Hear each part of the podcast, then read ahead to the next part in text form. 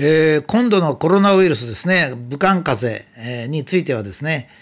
えー、社会に、えー、蔓延した不安感っていうのはですね、私の長い人生でも初めてぐらい大きな不安でしたね。えー、これはあのもちろん作られた不安で、えー、我々がテレビによってまあ洗脳されたというか夢を見たというかですねまあ、テレビの方はもちろん儲けたいから、えー、人を不安がらせるっていうのが一番よくて、えー、台風の時にはテレビの人はウキウキしてるんですよ。なぜかって言ったら視聴率が2%上がりますからね。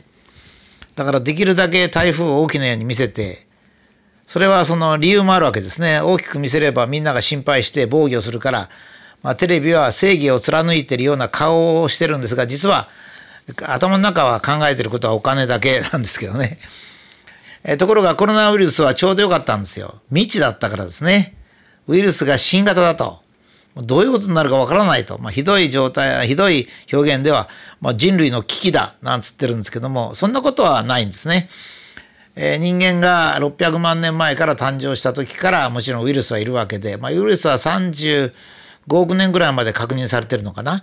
えー、とにかくもう全然前からいるわけで、えウイルスっていうのは動物と共存しながら植物とか動物と共存しながら生きているものなので、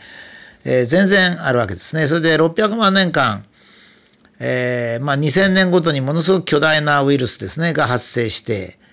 まあ、10年ごとに今度のウイルスのように小さな変化をするウイルスが変異するウイルスが、まあ、いるわけですから私たちは600万年前の人類から見ればしょっちゅう発生する新しいウイルスの危機に、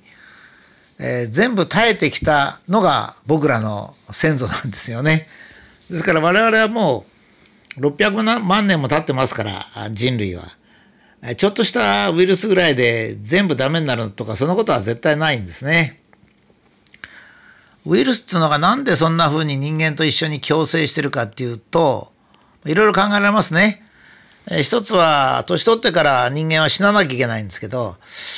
えー、20代の時は自殺つまり脳の大脳の異常で、えー、自分の命を縮めるわけですね。60代になりますとがんですね。がんっていうのはあの自分の細胞が自分を殺すんですね。で最後90ぐらいになりますとウイルスが殺してくれるんですね。えー、まあそういうふうになって一つは人類と一緒にいるというのは人間が死ぬか生きるかという選択をするわけじゃなくて、いつ死ぬかという、いつというのにですね、一応ウイルスが寄与しているというふうにも考えられます。それからもう一つは、えー、生物が生き残るためにはですね、まあ、非常に残酷なんですが、事実はですよ、ある程度のところで、えー、淘汰しなきゃいけないんですね。まあ、人類も長い間生きてるとやっぱり赤が溜まってくるんですね。その赤をですね、何かの方法で除かなきゃいけません。それをウイルスがやってるかもしれませんね。ウイルスが時々大流行してですね、その時に、えー、免疫の少ない人とか、年取りの人とか、病気がちの人っていうのの命を奪うわけですね。っていうことは、その次に現れてくるあの人類っていうのは、免疫が前よりが少し強くて、それから、えー、お年寄りがあんまりいなくて、えー、元気な人が病気になりにくい人が生き残るっていうことになりますので、えー、10年ごとにウイルスができたり2000年ごとに大きなウイルスができたりするのは、まあ、人間の強さを強くしているということも言えるわけですね。ですから我々はかつて、えー、ネアンデルタール人の時には18歳ギリシャローマの時は25歳これ平均寿命ですけどね。えそれから少しずつ少しずつ伸びてきて産業革命時のイギリスが40歳を超えて100年前の日本人は44歳そして現在、まあ、80歳を超えるというような、え長寿の動物になったのは、まあ、定期的にウイルスが、えー、人間を、まあ、適宜殺してくれるということにもよるかもしれないんですね。だからか、かなりウイルスについては未知じゃないんですけど、まあそういう歴史を知らない人がいますし、知らないふりをして人を脅かそうという人がいます。しかし、今度のウイルスもですね、12月から感染が始まりまして、12月、1月、2月、3月、それから4月の半ばというふうにですね、もう4ヶ月半を過ぎまして、まあ、すでに未知から基地に変わりました。いつまでも未知じゃないんですよね。それは当たり前ですけど、今でも未知なんて言ってる人がいるんですけど、データを整理すれば、もう4ヶ月半も世界的に流行しましたからね。どういうウイルスでどのくらい感染速度があってっていうことも全部分かってきました。ですから、失礼しました。えー、えー、未知ではないんですよね。どこのところが基地になったかって一番大きなところは、えー、っと、あの、感染状態ですね。感染状態っていうのは、例えば、1ヶ月でどのくらい感染するか。まあ一番少ないのが、世界で少ないのが日本で、まあ大体初期の状態ですと、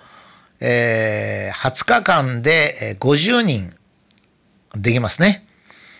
それから毎、毎、毎日ですよ。もちろん累積なんていうのは全然話になりませんこれ、累積グラフというのは、まあ、テレビが嘘をつくために使っているようなものなんですけど。それから病状もですね、大体どのくらいの致死率だっていうのも、新しいウイルスのは大体2%ぐらいなんですね。死亡率が。それでだんだんその、えー、通常のインフルエンザぐらいになると1%を切って0.1に近づいてくるってことも、これも大体同じ分かってきました。で、こういったものは10年ごとに出てくる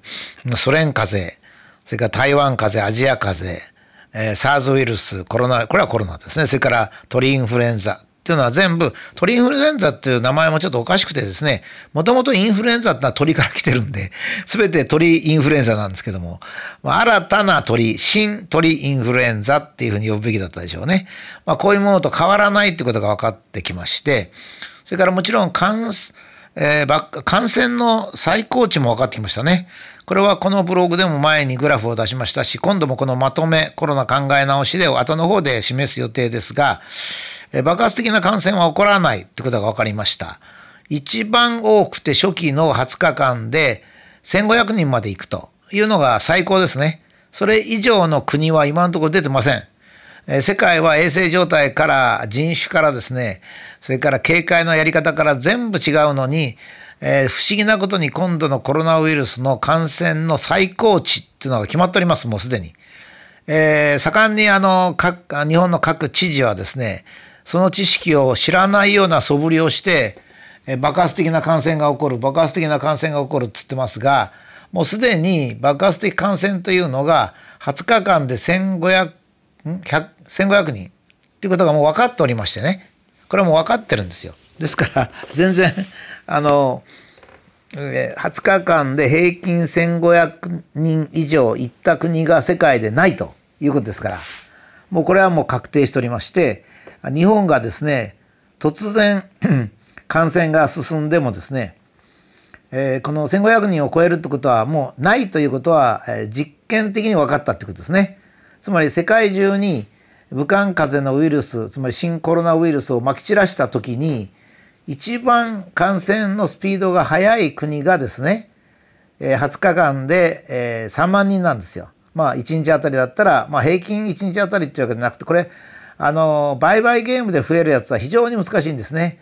対数で、えー、整理しなきゃいけないんですけど、あの比で整理しなきゃいけないんですけど、そうすると非常に難しいんですね。あの、感染係数、つまり再生産係数っていうのがあるんですが、それもですね、1循環あたりの日にちを決めなきゃいけません。例えば、それを4日と決めるか5日と決めるかですね。最初の患者さんが次の患者さんに移すタイムラグですね。毎日毎日移せば、えー、感染係数は非常に低くなり、えー、それから5日間とか1週間で相手に移すと決めれば非常に大きな値になりますのでよくあの再生産指数っていうかあの感染係数がですね1だったらば、えー、増えないし2だったら2人にあの移すっていうけども2人っていうのがですねこれは、えー、時間によって変わるんですね。ですから、え、それを正確に言うことはできません。それをちょっと知らないでそう言ってる人もいるんですけれどもこれはお金と一緒ですね。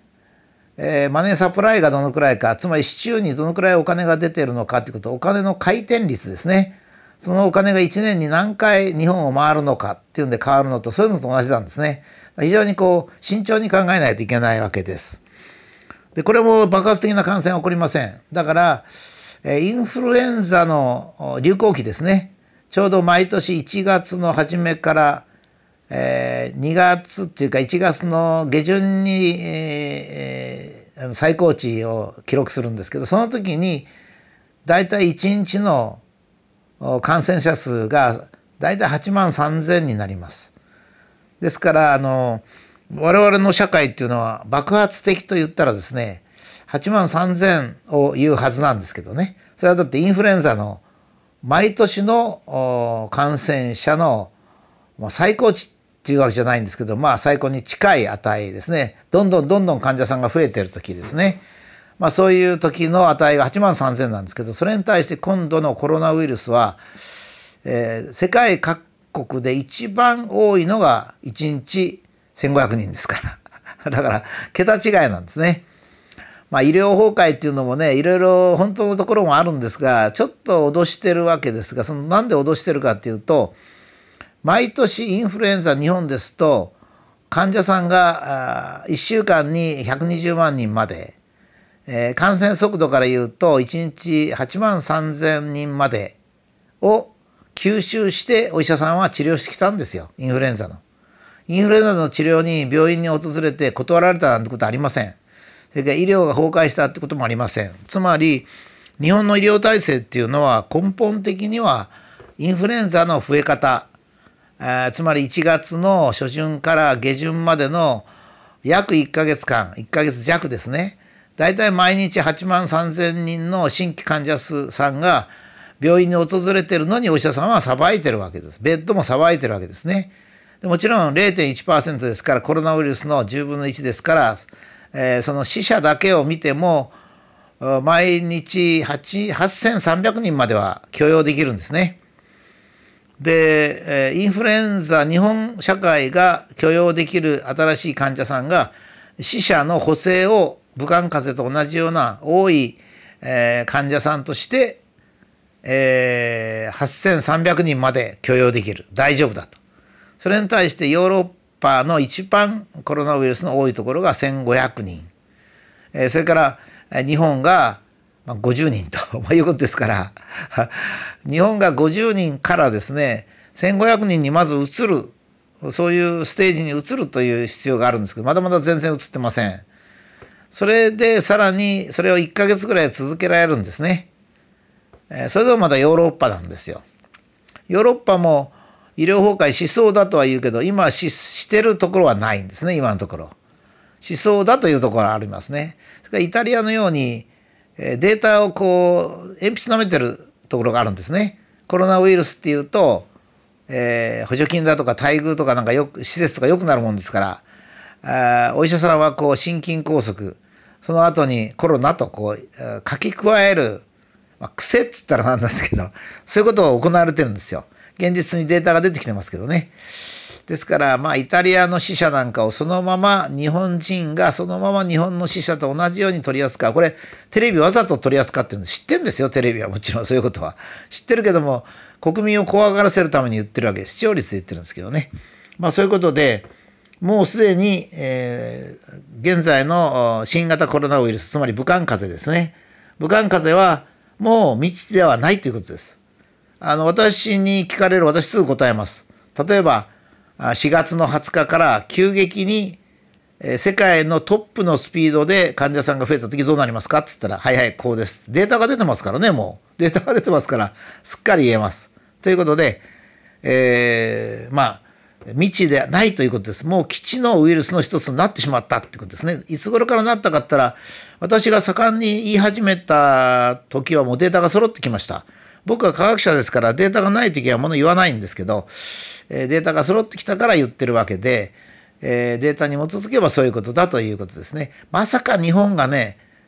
これだけ全世界に流行しているコロナウイルスの最高値をオーバーするってことはまあないと考えたらいいですよ。そこまで考えるとね、隕石が突然頭に落ちてきたことを考えなきゃいけませんから、まあ、そういうことですね。